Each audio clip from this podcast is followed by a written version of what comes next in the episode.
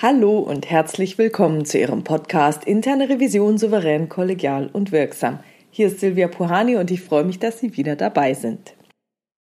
Dies ist mal wieder eine Podcast-Episode, die vom Wirecard-Skandal inspiriert wurde. Und zwar geht es um das Ziehen einer Stichprobe zu Prüfungszwecken. Genauer gesagt geht es um die Funktionsprüfung.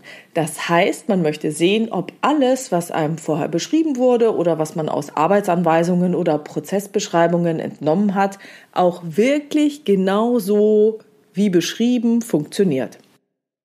Da man oft nicht alles überprüfen kann oder auch möchte, trifft man eine Auswahl an Einzelfällen. Das heißt, man zieht eine Stichprobe.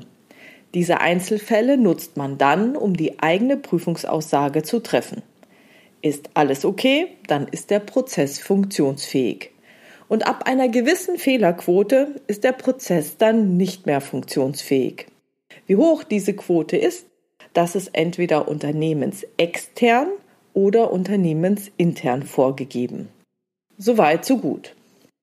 So, und bei Wirecard scheint es jetzt nun so gewesen zu sein, dass Wirecard dem Wirtschaftsprüfer konkrete Vorschläge gemacht hat, welche Fälle in die Stichprobe einbezogen werden sollten. Das ist an sich noch nicht schlimm. Das ist mir in der internen Revision auch schon oft passiert, dass mir ein toller Vorschlag gemacht wurde. Problematisch ist allerdings, dass der Wirtschaftsprüfer dem Vorschlag gefolgt ist und darüber hinaus keine anderen Einzelfälle in seiner Stichprobe einbezogen hat. Bei Wirecard war nämlich genau diese Stichprobe wohl extra für die Prüfer vorbereitet worden. Und zwar so, dass die Prüfer, wenn sie dem Vorschlag folgten, was sie taten, zu dem Ergebnis kommen mussten, dass alles in Ordnung ist. Und die Konsequenz war dann, dass der Prozess als funktionsfähig testiert wurde. Liegt das jetzt am Revisionspartner also meiner Meinung nach ist es sehr, sehr nachvollziehbar, wenn ein Revisionspartner versucht, möglichst gut durch eine Prüfung zu kommen. Das ist vollkommen menschlich und nachvollziehbar. Und ehrlich gesagt geht es doch jedem Einzelnen von uns auch so, wenn wir geprüft werden. Dann wollen wir auch richtig gut durch die Prüfung kommen. Und dann fällt uns auch ein Stein vom Herzen, wenn die Stichprobe für uns toll ist. Also sollten wir das Ganze einfach sportlich nehmen. Und wir Revisoren müssen wissen, dass ein Revisionspartner möglicherweise versuchen wird, auf eine Stichprobe Einfluss zu nehmen.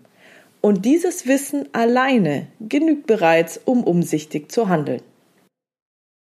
Man kann solche Vorschläge übrigens manchmal auch super für die eigene Prüfung nutzen dann ist es echt nicht schlecht, so einen Vorschlag als Ausgangspunkt für einen idealtypischen Fall zu nehmen.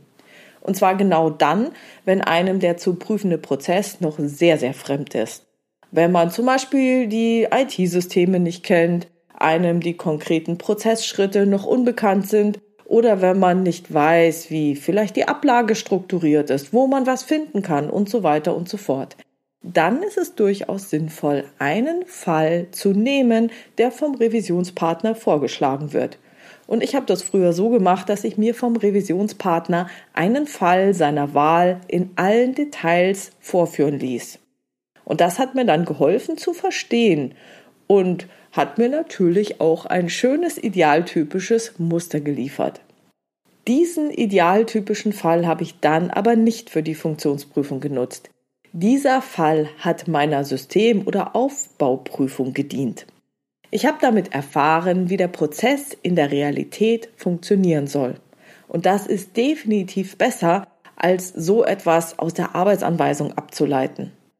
Wenn man sich das live zeigen lässt, also Revisor und Revisionspartner sitzen beide vor den Dokumenten, vor dem Computer, vor was auch immer, dann kann man anschließend immer noch prüfen, ob die Arbeitsanweisung dem vorgeführten Vorgehen tatsächlich entspricht. Und wenn man das dann hat, dann kann man so ein Muster später auch als Soll für die anderen Fälle der Stichprobe nutzen. Weil der Revisionspartner stellt mir ja das vor, was richtig perfekt ist. Also kann ich davon ausgehen, dieser Zettel ist hier, das ist da, im IT-System gibt es folgende Dokumente und die und die Leute machen das und das. Und an dem Muster sehe ich dann genau, welche Schritte der Prozess durchlaufen muss, was wo wie getan wird, wo man welche Unterlagen und Dokumente zum Beispiel in der Ablage finden kann, wie diese auszusehen haben und so weiter und so weiter. Allerdings darf man es als Prüfer nicht bei solchen Musterfällen bewenden lassen.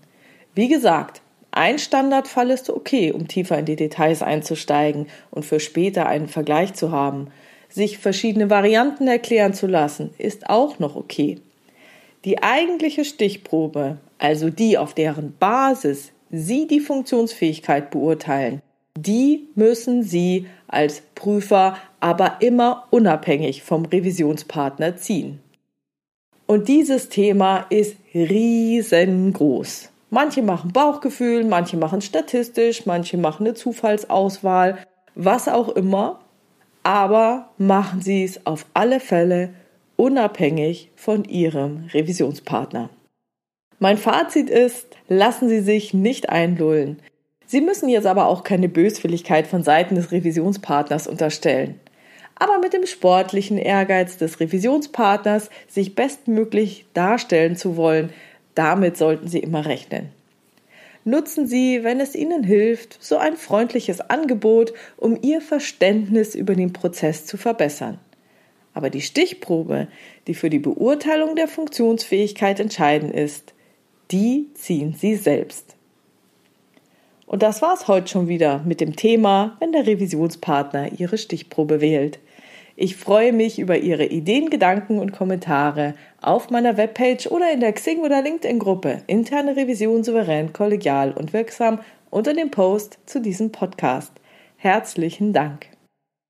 Wenn Sie eine Frage haben, die Sie dem Podcast gerne beantwortet hätten, können Sie mir schreiben an info@puhani.com oder Sie nutzen eines der Kontaktformulare auf meiner Webpage www.puhani.com. Da habe ich eine offene, aber auch eine anonyme Variante für Sie vorbereitet. Ja, und ich freue mich auch, dass Sie diesen Podcast so gerne hören. Ich habe kürzlich eine wunderschöne Rückmeldung erhalten, die ich Ihnen jetzt gerne vorlesen möchte. Guten Tag, Frau Puhani. Großes Kompliment an Sie und Ihre Podcasts.